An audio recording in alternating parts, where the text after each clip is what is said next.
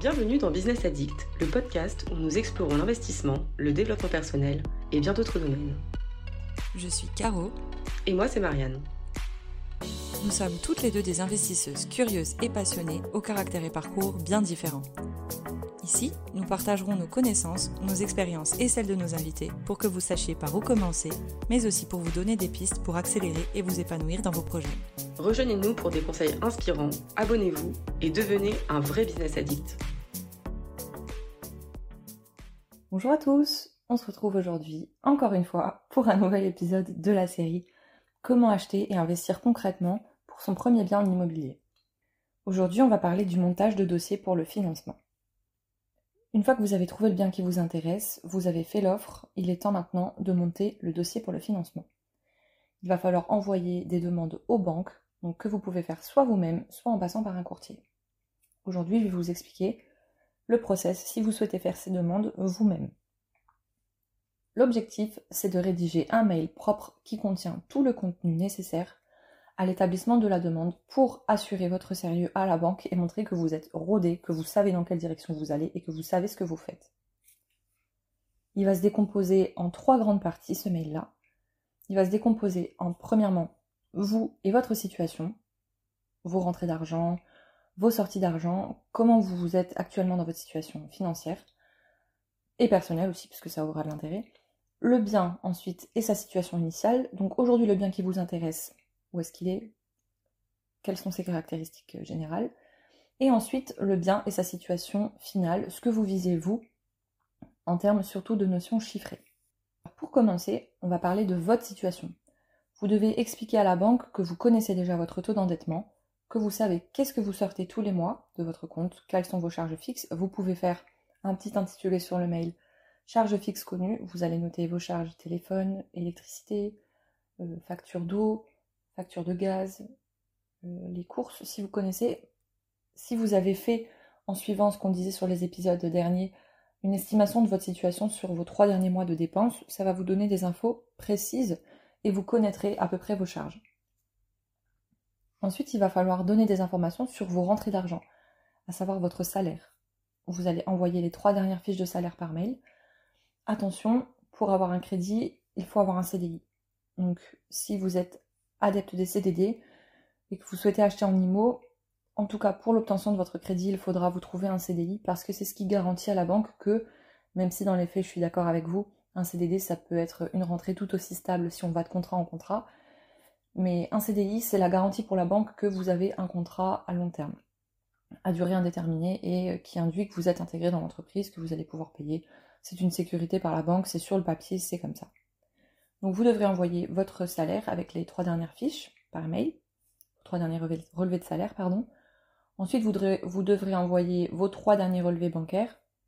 Donc attention, sur ces relevés, on en a déjà parlé, pas de dépenses bizarres comme euh, le casino, euh, des paris sportifs. Non, ça c'est vraiment un gros red flag pour la banque. Ne mettez pas, enfin, si vous savez que vous souhaitez acheter, ne faites pas ce type de dépenses pendant quelques mois, quoi. Pour avoir des relevés de compte vraiment propres.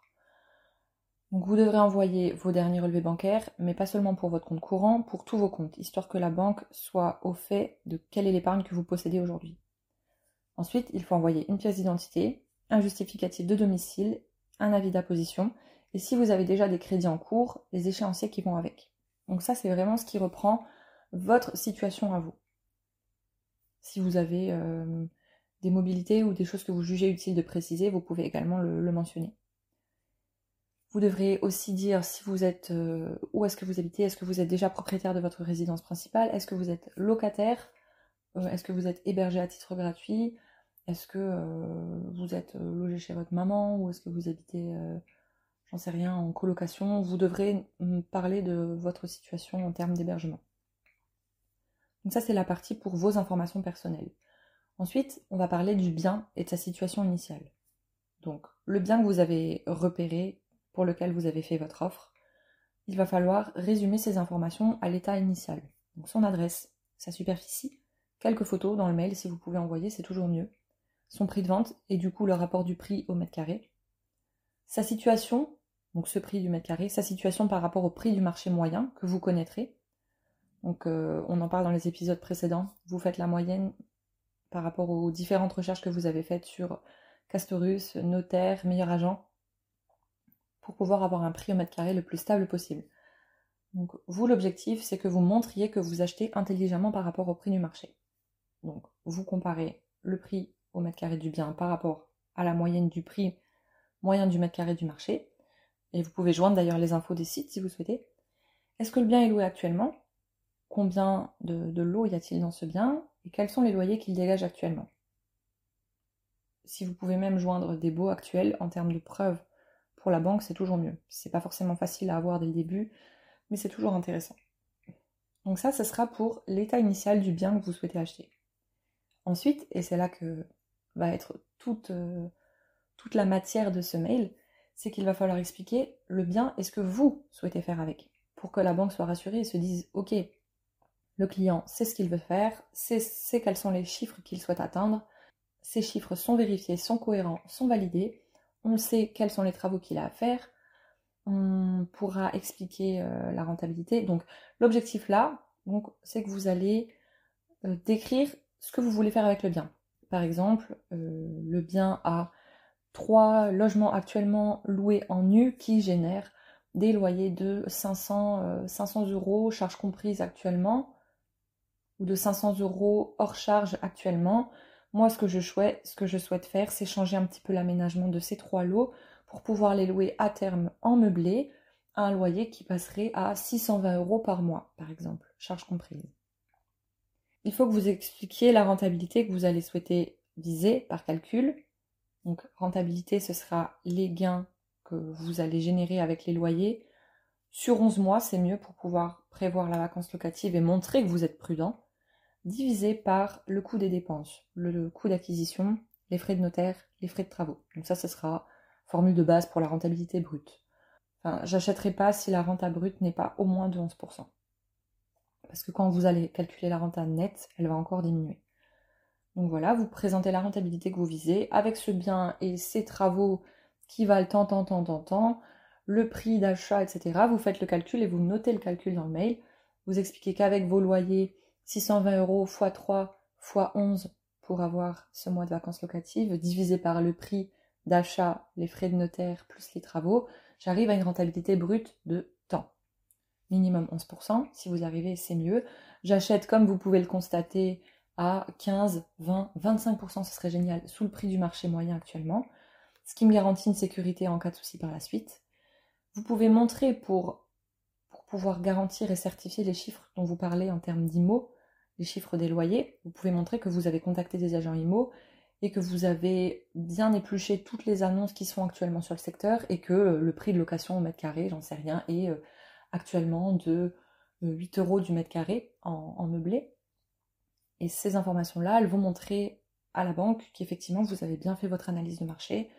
Vous pouvez joindre un petit graphe de l'INSEE qui montre que votre cible est en augmentation depuis les dix dernières années dans la commune où vous souhaitez acheter. Tout ça, ça montre que vous avez pris en compte les différents risques qui pourraient exister ça va rassurer votre banque et ça va montrer que vos, vos objectifs sont chiffrés, réalisables, et en joignant les différents devis par rapport aux artisans qui seront venus, vous pouvez noter j'ai effectué plusieurs visites avec des artisans de type électricien, plombier, euh, carreleur, etc., qui estiment le montant des travaux, tout compris à temps. Donc là, vous joindrez les devis.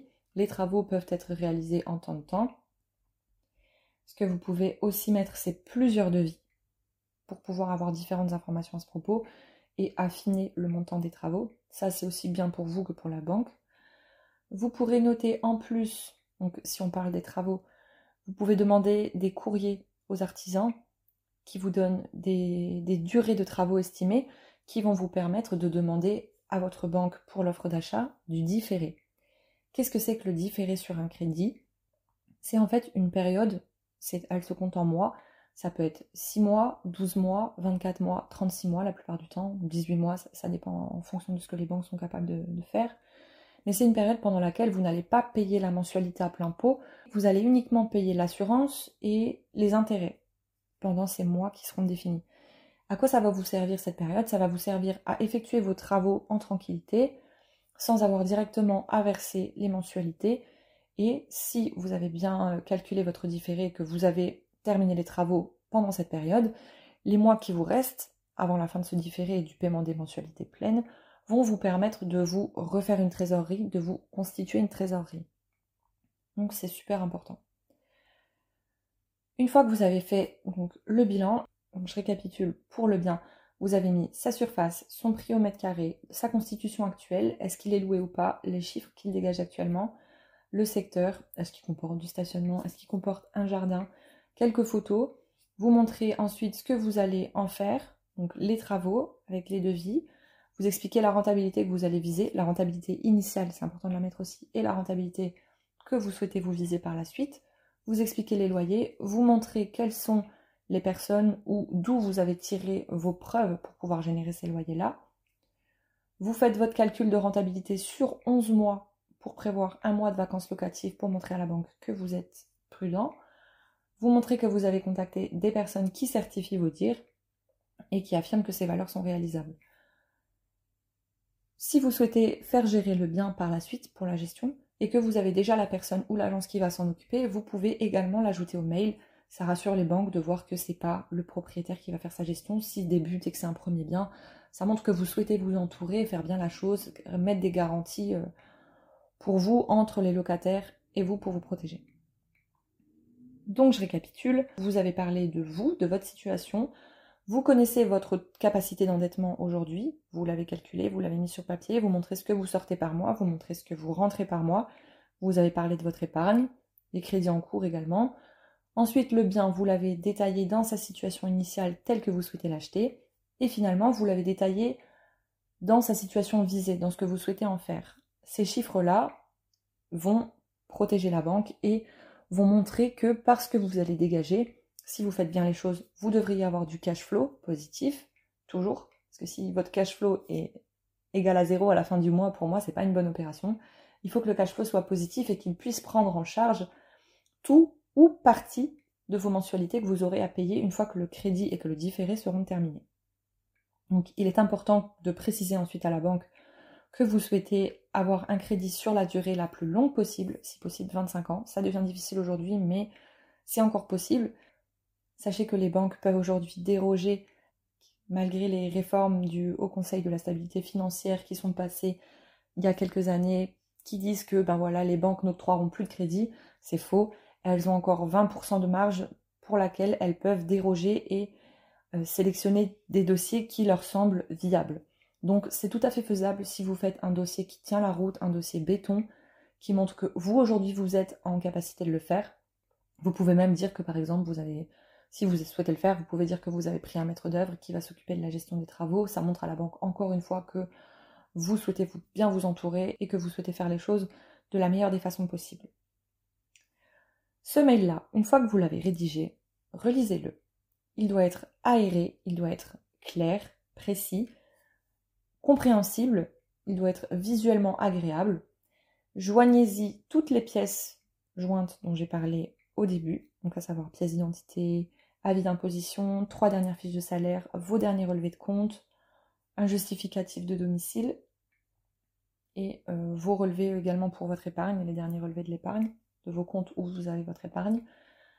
Vous vérifiez que votre mail il est parfait, tip top, et à la fin de, ben, vous vous présentez, hein, vous expliquez quel est le projet, que vous, contactez la banque pour faire une demande de crédit, et vous expliquez le projet ci-dessous. Voilà ma situation initiale, ma situation actuellement se décrit comme telle, ta les infos.